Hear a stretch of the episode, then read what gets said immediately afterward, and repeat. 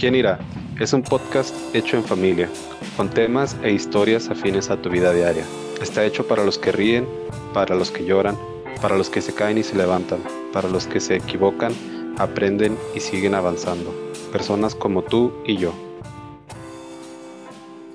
Hola a todos. En esta ocasión tendremos una plática en referencia a la identidad. Y bueno, para, para entrar un poco en contexto de lo a donde queremos llevarlos con esta conversación que vamos a tener es que la identidad es algo que en, el aspecto humano, digamos, hablando en el, no en el espiritual, sino en el humano, es algo que se va construyendo. Y eh, lo que quiero mencionar es, por ejemplo, cuando somos niños, hay niños que duermen con algún peluche o que les gusta algún superhéroe y cuando llegan a la adolescencia esconden o hacen creer a los demás que nunca les gustó un peluche o que nunca les gustó X caricatura o X superhéroe para, entre comillas, evitar la vergüenza o, o el que dirán de la gente, ¿no? Entonces, esa identidad pura que podemos tener como personas cuando somos niños, bebés, infantes, se va cambiando conforme vamos creciendo para dar una imagen que queremos dar a los demás y no necesariamente es la imagen o el carácter o la identidad que realmente está en nosotros. Entonces es muy, muy común, y incluso yo lo hice, que cuando eres adolescente pues niegas todas las cosas, digamos, que te pudieran avergonzar que hicías de niño, ¿no? Y quieres aparentar que siempre fuiste eh, duro, fuiste muy rudo o siempre te gustaron las cosas de alguna manera, pero es para tener, digamos, una fachada ante las demás personas y eso es parte de cómo se va formando una identidad. Y en el ámbito espiritual, yo creo que en el personal yo y creo que si escuchamos las, los capítulos anteriores de, las historias de cada uno de los presentes, de mis hermanos, de mi madre y la mía, nos vamos a dar cuenta que nuestro Padre Dios nos rescató de situaciones muy trágicas, difíciles, que cada quien vivió de una manera muy peculiar, muy personal, que a final de cuentas jaló a toda la familia, ¿no? Pero cada quien tuvo su, su peculiaridad y eso marcó nuestra identidad física como persona, haciéndonos tomar actitudes equivocadas, como tal vez ser agresivos con los demás o ser muy callado y no expresar lo que sentíamos en algunos casos, por ejemplo en el de mi hermano Diego, o, la tristeza o, la falta de comprensión que, que, sentía mi, mi hermana. Entonces, todas esas circunstancias que hemos llevado en la vida nos hace ponernos la careta o la máscara de una identidad falsa, que es la que realmente no es depositada por nuestro Padre al aceptarle. Entonces, cuando nosotros aceptamos a Cristo, cuando a mí me, me, me rescató, pues fue un, un trabajar en, en, mi identidad, en mi persona, desde el día uno, desde el momento uno. Y, por ejemplo, yo tenía mucha resistencia hacia mis hermanos, hacia Sofía y hacia Diego de, demostrarles afecto, de decirles un te quiero, un abrazo, un beso. Y cuando pasa un incidente con mi hermano Diego, que él estaba en una depresión muy fuerte y, él este, se quiso quitar la vida cuando nos enteramos de eso, para mí fue un golpe muy duro. Y, y yo me, me prometí a mí mismo, ya cuando acepté a Cristo en mi corazón, que si yo sentía algo por mis hermanos, yo se los iba a decir en, referente a, alguna demostración de cariño,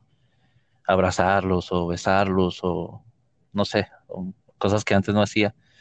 Entonces ahí yo siempre viví bajo una identidad de dureza antes de eso, de que yo no demostraba afecto a mis hermanos o, o tal vez a mi madre o a la gente que me rodeaba y al momento en que Cristo entró a mi vida mi identidad empezó a cambiar, realmente fui como tenía que ser, como realmente soy en mi corazón. Y creo que ahora de padre lo ha, florecido más porque pues yo me la paso diciéndole cosas a mis niñas de, pues, de cariño, cariñosas. Y yo no puedo ser, o sea, yo no puedo ser de otra manera, no, no me nace. Entonces mi identidad siempre fue esa, pero yo la quise enmascarar con, con otras cosas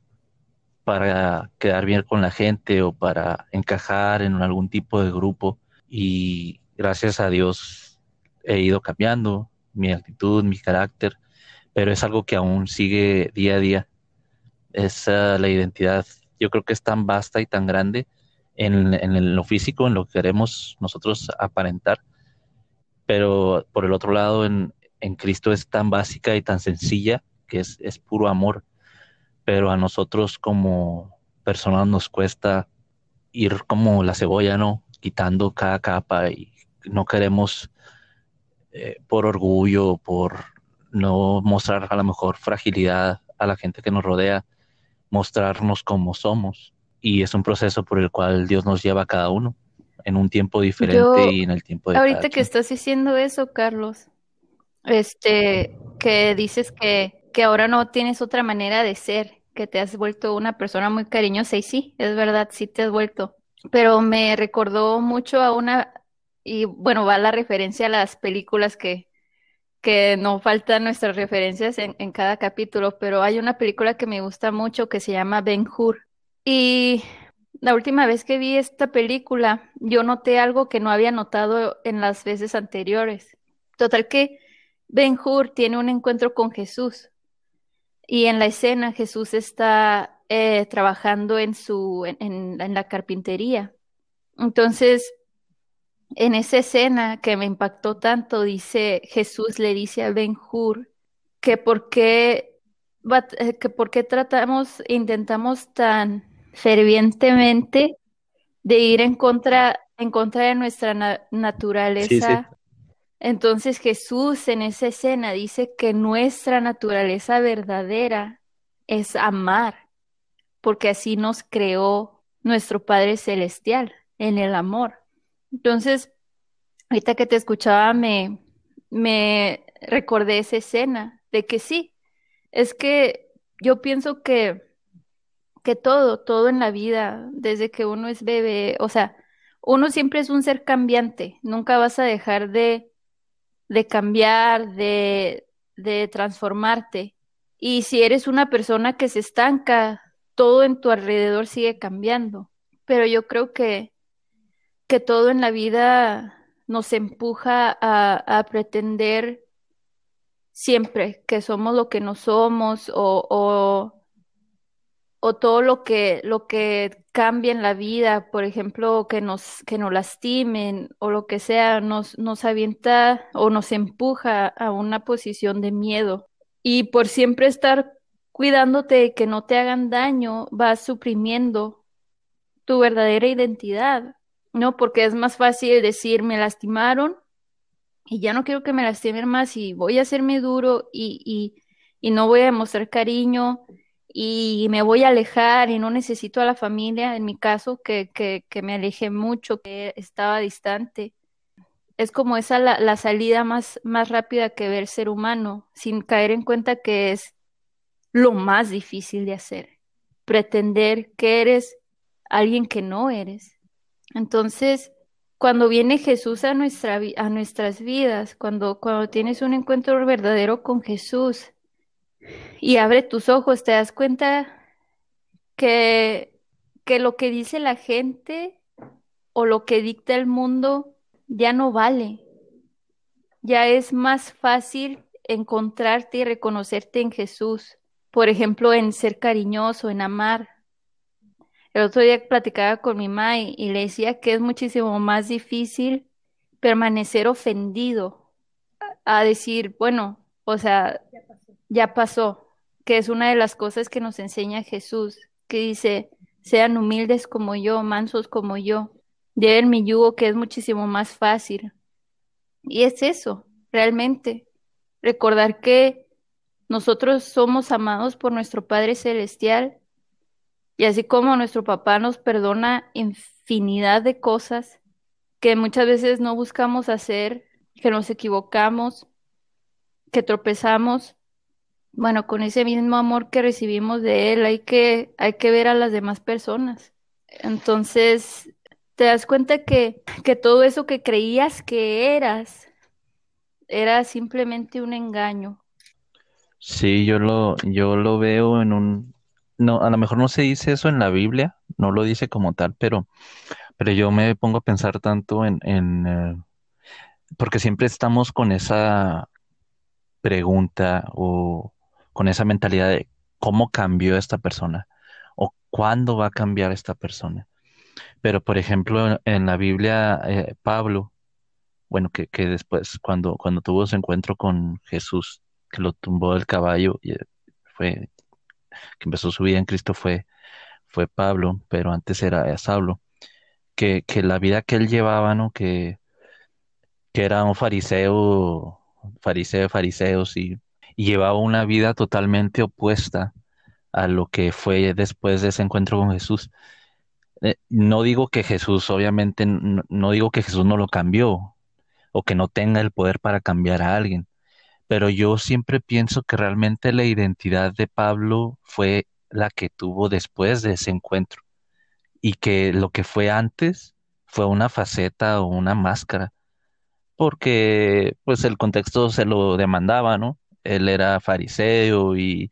aparte era romano y todas esas cosas de,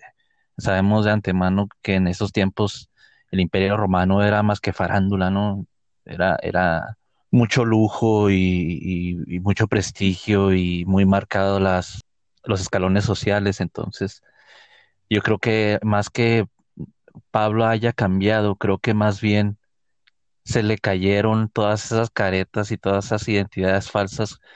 con el encuentro que tuvo con Jesús y realmente empezó a ser lo que era,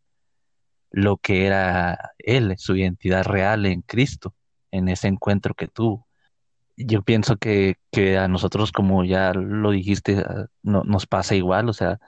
en algún punto yo pienso que Pablo, bueno, Saulo en ese tiempo antes de, su encuentro con Jesús, se se corrompió, se transgiversó su identidad para hacer lo que hacían, perseguir a los cristianos y, ser tan malo como era, porque sabemos que era muy temido y que era muy malo. Y cuando, cuando tiene ese cambio, pues nadie lo creía, ¿no? Pero yo pienso, yo sí pienso que realmente era su identidad real. Yo ahorita al escuchar a Tania y a Carlos, ah, eh, pienso en, la cita de, Jeremías 1, de 4 al 5, que dice, entonces Yahvé me dirigió su palabra, antes de formarte en el seno de tu madre, yo te consagré. Eh, y oigo a Carlos lo que, lo que acaba de decir, que dice lo que está diciendo de Saulo, que él no, que en realidad en cuanto tuvo ese encuentro con Jesús, eh, él empezó a, a ser quien era, que ya lo conocemos como Pablo. Yo siento que todos los seres humanos, al, leer esto de Jeremías, que dice de, antes de formarte en el seno de tu madre, yo te consagré,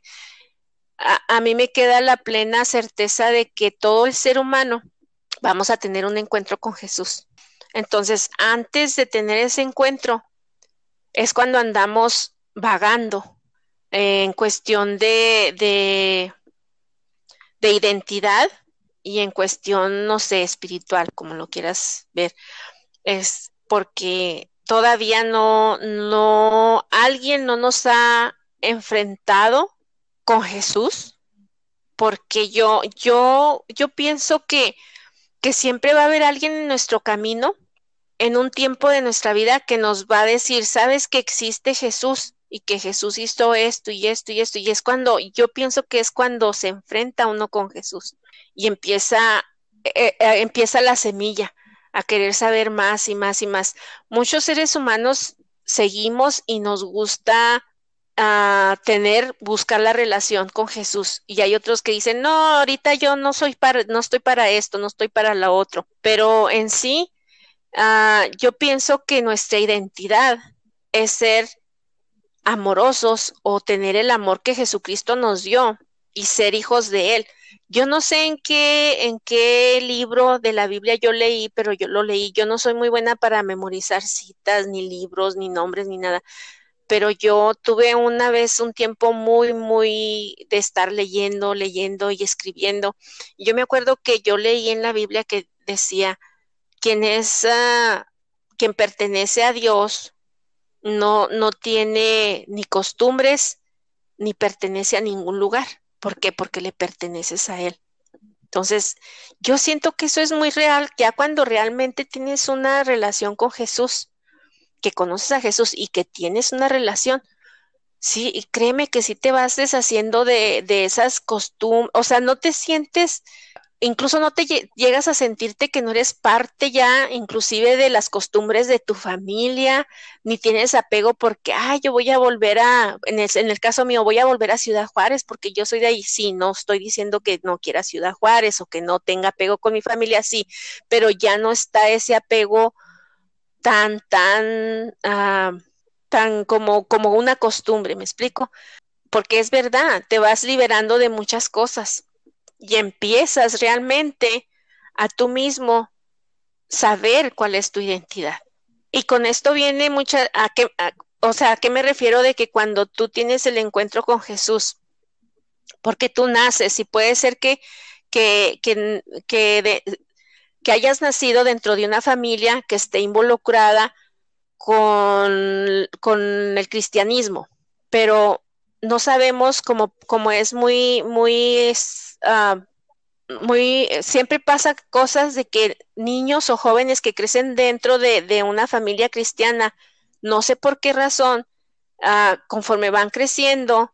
o, se quedan ahí y, llegan a ser pastores o desarrollan muy bien o definitivamente no quieren saber nada del cristianismo. Entonces yo pienso que, que eso es porque, porque tu identidad todavía no está bien plantada, incluso no puede ser nada más en el cristianismo, puede entrar lo que se dice, ok, yo siento que soy homosexual o yo siento que soy lesbiana o yo siento que me gusta esto, yo siento que, que soy, eh, qué sé yo, que creo en esto o lo otro. Son esas cosas que, que te van pasando, que estás tratando de buscar una identidad hasta que no das con, con Jesucristo, que es el que realmente te va a llevar a una identidad que es el amor y que eres tú mismo. A mí me, me quedó eh, eso como, como aprendizaje, o sea, eso me pasó a mí, a mi persona. O sea, siempre busqué, como dice Carlos, tal vez agradarle a mi familia, a mi pareja, a mis hijos, o no sé, agradar a alguien, a la sociedad buscando mi identidad, ok, yo voy a ser como aquel que se viste así o, o que habla así o que baila así y, buscando una identidad hasta que hasta que yo encontré a Jesucristo, entonces yo yo tuve mi identidad. Y ahora no, ahora es increíble cuando tú ya tienes tu identidad, cuando tienes una identidad, sabes quién eres, como dijeron la, la enseñanza pasada, sé de dónde vengo y a dónde voy, o sea, es como que al contrario, ya la gente que te ve o que te conoce quiere saber lo que tú sabes o quiere hacer lo que tú haces. ¿Por qué? Porque ya estás, tú ya estás reflejando una identidad y una identidad que te hace un ser seguro, fuerte. No me, no, no me refiero a fuerte de que tengas mucha fuerza, sino que lo que tú hables o lo que tú vivas o lo que tú des de ejemplo siempre va a ser para bien y o sea y cosa amorosa como dice Carlos o sea él, ya no puede otra cosa nada más que darle amor a sus niñas. Cuando uno realmente tiene una relación real y personal con Jesús y con Dios que normalmente todo cambia a, enfocarse al amor. Y bueno así como punto punto aparte que eh, el, episodio lo llamamos huella digital porque creemos que la identidad es algo único, como la huella digital. Casualmente hoy, hoy vi un video de películas que hablaban de, de un psiquiatra que analizaba películas que tenían como temática enfermedades mentales y ese tipo de cosas. Y el, el psiquiatra que estaba analizando las películas hablaba mucho de rasgos como de psicópatas o de psicosis, esquizofrenia, ese tipo de cosas que pues son los temas que tienen las, películas de eh, un trastorno de obsesividad compulsivo y ese tipo de cosas. Y eh, al principio que Carlos estaba hablando de que nuestra identidad se forma a base de las cosas que vivimos, de cómo yo viví cosas, él, mi hermana, mi mamá, me quedé pensando de cómo de cómo, bueno, todos, cada, todos y todos y cada uno de nosotros vivimos, tuvimos nuestras vivencias y tuvimos que formarnos a base de lo que vivimos. Me quedé pensando de que la, la identidad, al igual que nuestra huella digital, pues es única y que yo al principio tenía un concepto de mí que nunca, a, a, lo mejor al principio, porque ahorita todos estábamos diciendo, bueno, todos estaban diciendo que cuando conoces a Jesús todo cambia, todo lo desechas y se transforma y tomas una imagen similar a Dios, que es de amor. Y estoy de acuerdo, estoy completamente de acuerdo con eso, pero cuando uno no está, cuando uno no, no, no tiene ese conocimiento de Dios, que, que Dios es amor, cuando, por ejemplo, eh, que como lo ha mencionado Tania tantas veces, que la imagen de Dios que, tienes es de que es un Dios que espera que seas perfecto, un Dios que te condena si pensaste, eh, tuviste algún pensamiento lujurioso o un Dios que te condena si dijiste una mentira, pues obviamente no, no te interesa en lo más mínimo cambiar tu identidad. ¿Tú crees que tu identidad está completa? Por ejemplo, yo pensaba cuando cuando era más joven, cuando estaba teniendo pensamientos de suicidio, que vivía deprimido, nunca pensaba, nunca estaba consciente de mí diciendo,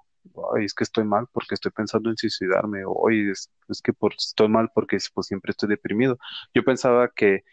que yo estaba bien, yo tenía como, ah, sí, Diego es, es metalero, es rockero, este, soy, tengo mi banda, sé tocar un instrumento, ah, me gusta jugar PlayStation, todas esas cosas que, que, sea, que vivimos, que nos formaron, que incluso mis, uh, mi obsesividad compulsiva, porque pues eh, malamente soy un, un, poco obsesivo compulsivo. Ya he aprendido a, controlarlo. Por ejemplo, ayer mi esposa me preguntaba, eh, ¿y unos calcetines blancos que yo te di? Les dije, nunca los he usado porque eh, unos no son par, no sé, no son par, no son iguales. Uno es de uno y otro es de otro, y a mí me molesta saber que mis que los calcetines que no traigo no, no son pares, que, que no son idénticos. Este, y todos los días que me levanto, lo primero que hago es tender la cama y esas cosas. Entonces, esas cosas forman parte de mi identidad que no, deseché, que no deseché, pero que han sido parte de mí desde el principio. Y esas cosas que, crees que te completan, esas cosas que crees que eres, tus gustos musicales, como lo hemos dicho antes, tus gustos musicales, las películas que te gustan, las personas con las que te juntas, por ejemplo, yo, las bandas que tuve, mis amigos que estaban conmigo en mis bandas, yo creí que esa era mi identidad y creía que no necesitaba cambiarlo, estaba convencido que no necesitaba cambiarlo. Y aunque se podría decir que tal vez como se dice así normalmente, me di una oportunidad o le di una oportunidad a Dios, realmente, como, dice ah, un predicador que, admiramos mucho, la vida o la Biblia no se trata de del hombre buscando a Dios, sino de Dios buscando al hombre. Y cuando yo me di esa oportunidad de que Dios me estaba hablando, Dios estaba buscándome a mí y me dio una oportunidad de, de realmente escucharlo y de poner atención a lo que me decía, sí es cierto, empiezas a desechar todas esas cosas que creías que eras, que yo tenía el pelo largo, me llegaba hasta los hombros, que siempre me vestía de negro, camisetas de bandas, que ah, era violento, era depresivo. Para los que no saben, ah, mi apodo es el Rabis, supuestamente porque me enojo mucho. Entonces, todas esas cosas, todas esas cosas se van desechando, pero no, no es, no es algo que, tú digas, es que me lavaron la cabeza, o es algo como que la gente te diga, pues que no manches, te están lavando la cabeza. No se trata de eso, se trata de que cuando es realmente que nace algo dentro de ti, o sea, como, como lo dije, que es esa oportunidad que me di, no que alguien me convenció, no que tuve una discusión con alguien y la persona me presentó argumentos que no podía negar, este, evidencia que no podía negar y ya por eso tuve que doblar las manos y ya tuve que aceptar uh, como verdad las cosas que me decían. No, no me refiero a eso. porque incluso si te convencen a aceptar a Jesús o te convencen de que la Biblia es la verdad, pues no creo que vaya a durar mucho tu supuesto uh, transformación o, convencimiento. Tarde o temprano te vas a dar cuenta que si no nace dentro de ti, no, no va a durar. Y cuando es eso, cuando realmente nace dentro de ti ese, no sé cómo decirle, como esa hambre, ese algo, algo despierta dentro, como, sí, como un anhelo, algo que despierta dentro de ti, que, que realmente ves a Dios por quien es, no por lo que, como dice mi, como dijo mi mamá, de que hay muchachitos, hay hombres, hombres, mujeres, que nacieron, como dicen, en cuna cristiana, pero que tarde o temprano llega el momento en el que prueban el mundo que les negaron toda la vida porque era pecado y les vuela la cabeza y, como dicen en el lenguaje de los cristianos, se fueron al mundo. Y, y, eso pasa porque no es algo que ellos vivieron, no es algo que nació dentro de ellos, es algo que les enseñaron es algo que, que sí conocen la Biblia y sí conocen eh, el Dios del que les hablaron, pero no conocen al Dios que, valga la redundancia, que ellos conocen. Y cuando es algo que realmente es personal, cuando no se, cuando es independientemente de lo que el pastor predique, de lo que eh, pues, las personas con las que te congregas te digan, cuando sabes tú que es algo entre tú y Dios, que es algo que vives día a día, como dice mi hermana, como dice mi mamá y mi hermano, ese amor de padre, realmente es cuando empiezas a desechar esa huella digital que creías que ya tenías formada y te das cuenta que eh, no, no, sé, no, soy muy deportista del básquetbol, prefiero jugar fútbol, pero de las pocas veces que jugué básquetbol, ah, pues saben que, que práctica se ve, pareciera que tus huellas digitales desaparecen. Es como que la huella digital que, tenías desapareció y te das cuenta que ya en el fondo realmente era otra y, que la que tú creías e, esa no era. Sí, es verdad. Pienso que, que todos los, los seres humanos batallamos tanto con la identidad o para, para reconocernos realmente y estar en paz con nosotros mismos porque la, la triste realidad es que siempre nos han presentado una imagen falsa de quién es Dios. Siempre ha sido puesto como el Dios castigador, como el Dios que está esperando a que te equivoques para, para hacerte sufrir, como el Dios que no responde, como el Dios que no te entiende, como el, tirano de, de, la creación, cuando la realidad es que es todo lo contrario. Y, y lo que decías que eh, en tu historia bueno, en tu vida personal tuviste que tocar fondo para que, para que algo en ti se, eh, se encendiera y anhelaras un, un, encuentro real con, con Dios. E, es verdad. Eh, Dios no es el papá que está esperando a que sus hijos batallen muchísimo y luego vengan a Él. Dios siempre nos está, siempre, siempre nos está buscando siempre está con nosotros, siempre nos está respaldando. Y cuando digo, cuando digo Dios es un, padre que siempre está con sus hijos, no que no me refiero a la gente que va solamente a la iglesia, me refiero a toda la humanidad, porque Dios es el creador de toda la creación. Como, como mencionaba mi mala cita de Jeremías, que desde antes del vientre de nuestra madre, ella nos había escogido ya nos conocía por nombre desde el principio de la creación. Entonces, Dios siempre, siempre, a todo ser humano, aunque la gente no lo sepa ver, siempre nos está buscando y siempre nos está protegiendo y siempre está ahí haciéndose presente de una u otra manera. Y igual me pasó a mí. Ah, yo tampoco, yo también siempre, siempre creí que, que mi identidad estaba en mi, en mi fortaleza, en qué tanto aguantaba, en qué, tanto podía salir adelante hasta que, hasta que ya no fue suficiente. Y yo no, yo sabía que estaba mal, pero no sabía en dónde buscar ayuda porque no había en dónde buscar ayuda. Entonces tuve que tocar fondo y fue, y fue cuando Dios mismo vino por mí y me buscó y me salvó y me rescató. Tengo una, el Salmo 40 del 1 al 2 que habla más o menos de lo mismo. Lo voy a leer. Dice, pacientemente esperé a Jehová y se inclinó a mí y oyó mi clamor y me hizo sacar del pozo de la desesperación, del lodo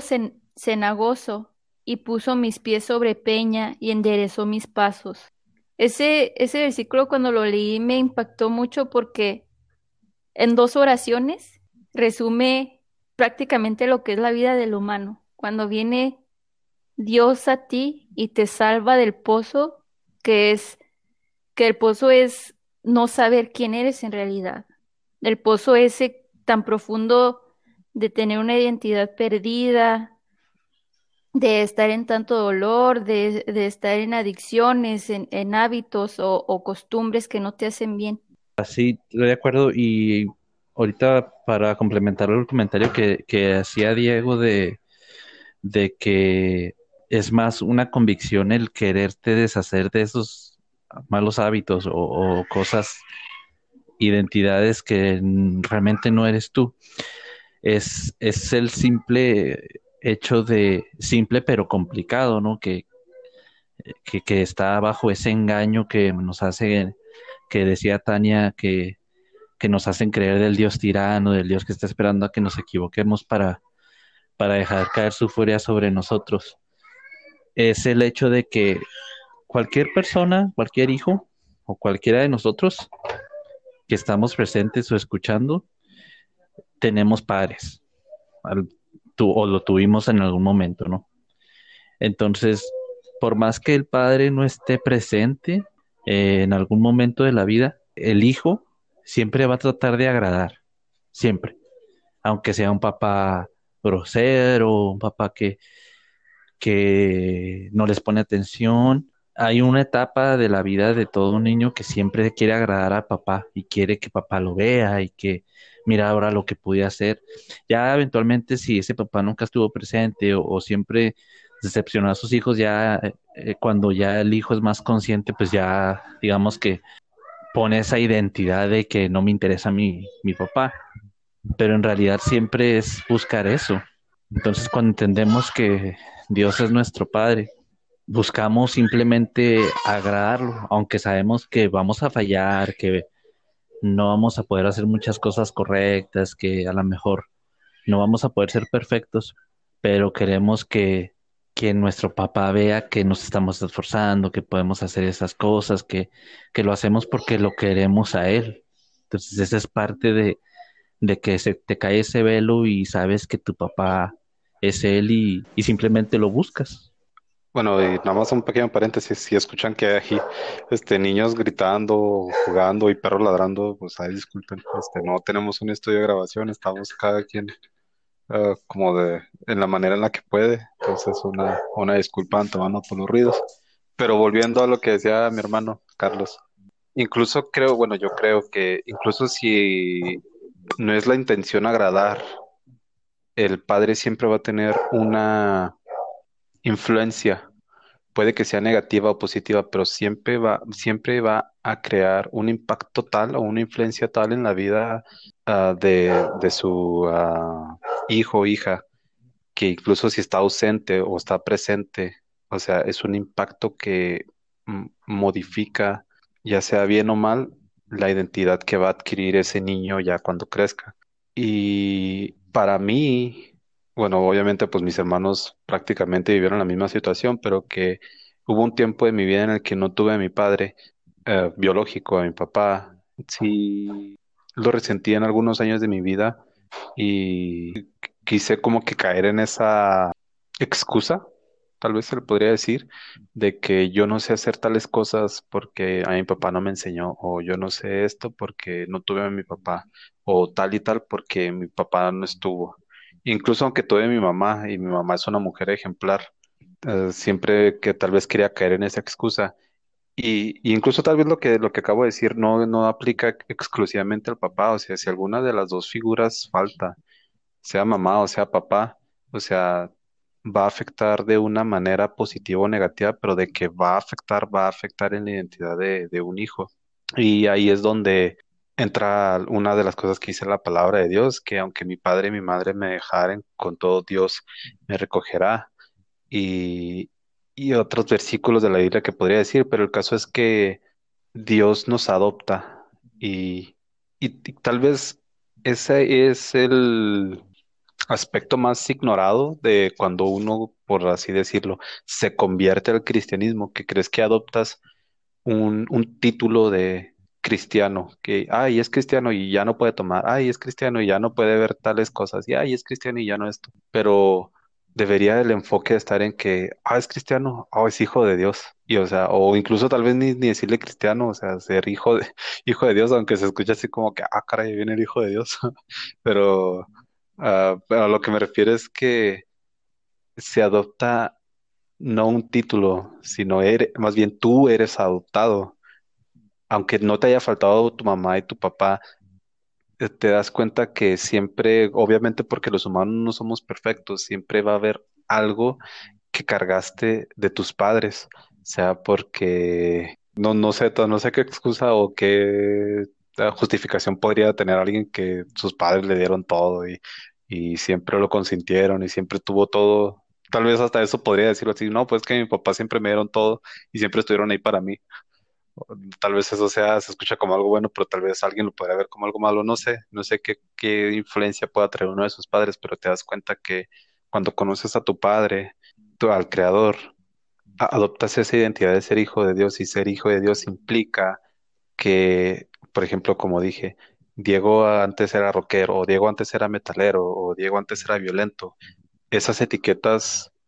por convicción propia, por decisión propia, no porque me lavaron la cabeza, las deseché o simplemente las dejé, ya no me aferro a ellas y empiezo a aprender lo que Dios me enseña, que es ser hijo de Dios, qué implica ser hijo de Dios, que es algo muy extenso, es, es toda una vida que nunca, como dice Carlos, vas a querer agradar a tu padre y incluso es, es un, es un sentimiento de opuestos, de que quiero agradarle, pero sé que no lo voy a lograr. Y puede que puede crear conflicto en muchas personas, pero el, el punto es que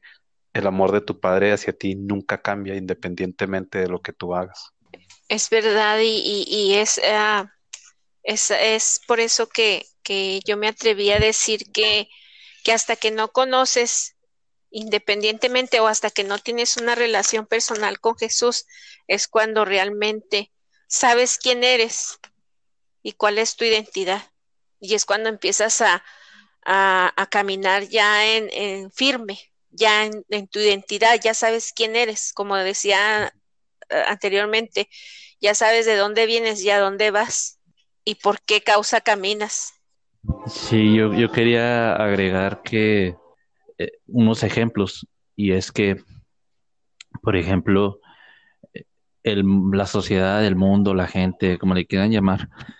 te va, existe ese dicho, no sé si sea muy mexicano o si lo, se usa en, Latinoamérica en general, pero ese dicho muy, muy común que dicen que eh, mata un perro y eres mataperros toda la vida, ¿no? Eh, así es para, para la gente. Entonces, yo tocaba el ejemplo de Pablo, pero imagina, imaginémonos que, imaginémonos que a Pablo lo hubieran conocido como el asesino de cristianos, ¿no? Y, y incluso cuando tuvo su encuentro con Jesús, que ya se puso a predicar el evangelio, le siguieran, lo seguía, no dudo que había gente que le gritara cuando estaba hablando en alguna plaza o predicando, que le gritaran hipócrita o tú asesino, o sea, que, que siguieran trayendo a la mesa o a su vida o a su presencia siempre esos recuerdos del pasado, ¿no? Pero Pablo entendió que él ya era una nueva persona, que tenía una identidad en su Padre, Dios, en, en Cristo, y que esa identidad no era lo que él fue, o lo que hizo, o lo que tal vez todavía sentía en su corazón porque él hablaba, tampoco lo especifica la Biblia si fue, si es algo, si era una dolencia física, si era un pensamiento, si era un hábito o lo que fuera, que él tenía un aguijón que lo perturbaba y que le pedía a Dios que se lo quitara. No sé, no especifica qué era. Este, yo tengo, no voy a decir que tengo mi teoría, ¿va? pero pues yo me imagino, a veces leímos a la ligera la Biblia y decimos, eh, la historia dice que que se cayó el caballo, pero si tú buscas a alguien que se cayó un caballo no es una cosa menor, o sea, hay gente que se ha muerto por caerse de un caballo. Me hace caerte de un caballo en el polvaderón y luego todavía no poder ver, o sea, pero bueno, yo, yo me imagino que era algo físico, ¿no? Alguna, alguna secuela de esa caída, pero no sabemos, no lo especifica la Biblia. Entonces, a, lo que iba es que es el, es el hecho de que esa identidad con la que la gente te conoció en tu pasado, o lo que físicamente puede ser a simple vista, tú tienes que tener o tenemos que tener la convicción de que ya no somos eso que nos dice la gente ya no soy el peleonero, ya no soy el, en el caso de Pablo, el asesino de cristianos, o ya no soy el borracho, o ya no soy el mujeriego, o ya no soy el drogadicto. Eh, decía ese predicador que, que nos gusta escuchar en una de sus prédicas que imaginémonos en la iglesia que llegamos y y porque somos muy dados a apuntar y a criticar a la gente, pero que nos hicieran lo mismo y que en lugar de llegar a la iglesia y decirnos, hola hermano, ¿cómo está? Que nos digan, hola este infiel, o hola borracho, ¿cómo está? Bendecido, y, que siempre trajéramos a la mesa eso del pasado, que realmente no es tu identidad, porque tu identidad nueva la conoces porque ya conoces a tu padre, pero siempre van a estar trayendo eso a tu vida, la gente, tus mismos recuerdos, circunstancias, pero tenemos que entender que no somos eso que fuimos o que pretendimos ser. No eres el borracho, no eres el eh, homosexual, no eres el, eh, no sé, el golpeador o el asesino, el ladrón, no lo eres, ya no lo eres. Ya Dios te recogió, ya estás con tu papá y la identidad es la que Él te dio de su hijo.